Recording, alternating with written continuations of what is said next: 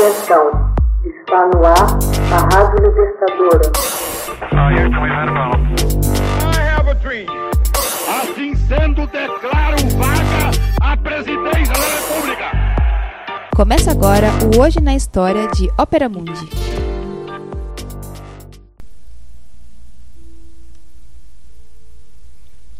Hoje na História, 1968. Senador Robert Kennedy é baleado após discurso.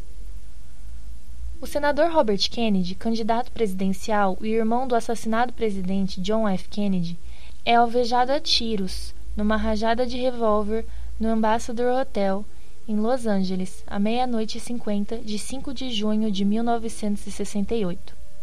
Cinco outras pessoas ficaram feridas, o senador tinha acabado de pronunciar um discurso celebrando sua vitória nas primárias presidenciais na Califórnia. O atirador, Sirhan Sirhan, empunhava um revólver calibre 22 e foi prontamente preso. Kennedy, ferido mortalmente, foi levado às pressas para o hotel, onde lutou por sua vida nas 23 horas que se seguiram. Morreu na manhã de 6 de junho. Tinha 42 anos. Em 8 de junho, foi enterrado no Cemitério Nacional de Arlington, local dos restos mortais de seu irmão assassinado quatro anos antes. Robert Kennedy, nascido em Brookline, Massachusetts, em 1925, interrompeu seus estudos na Universidade Harvard para servir a Marinha durante a Segunda Guerra Mundial. Foi conselheiro jurídico de vários subcomitês do Senado durante os anos 50 em 1960, atuou como coordenador da bem-sucedida campanha presidencial de seu irmão.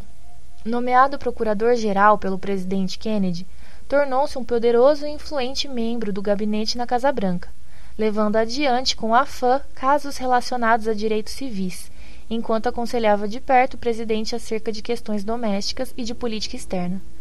Após o assassinato de John Kennedy em novembro de 1963, juntou-se à administração de Lyndon Johnson.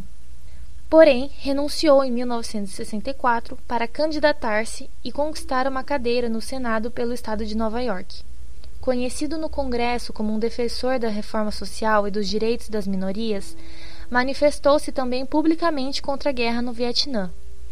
Em 1968, foi instado por muitos de seus correligionários a concorrer à presidência como membro anti-guerra e socialmente progressista do Partido Democrata.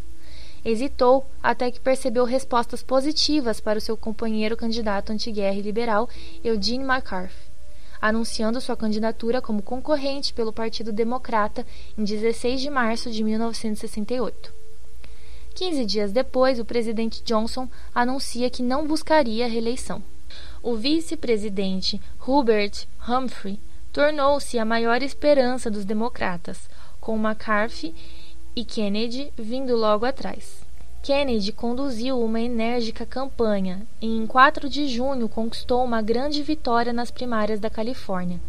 Ganhara em cinco das seis primárias e parecia ser o candidato perfeito para a indicação democrata e favorito, muitos pensavam, para chegar à presidência. Pouco depois da meia-noite, pronunciou no Ambassador Hotel um discurso vitorioso.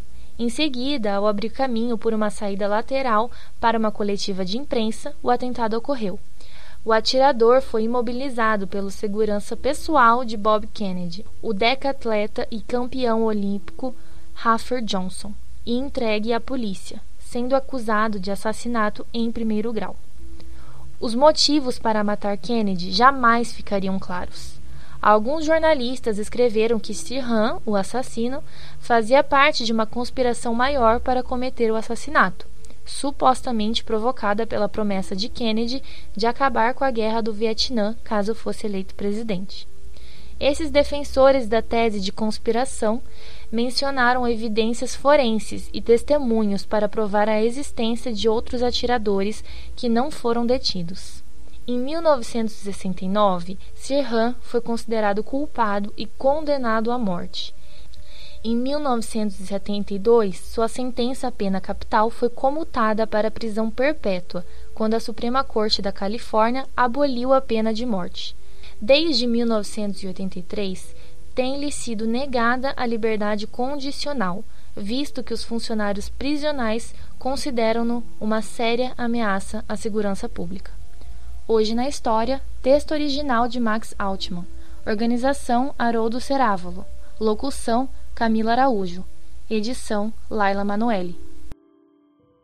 Você já fez uma assinatura solidária de Opera Mundi? Com 70 centavos por dia, você ajuda a imprensa independente e combativa. Acesse www.operamundi.com.br/apoio.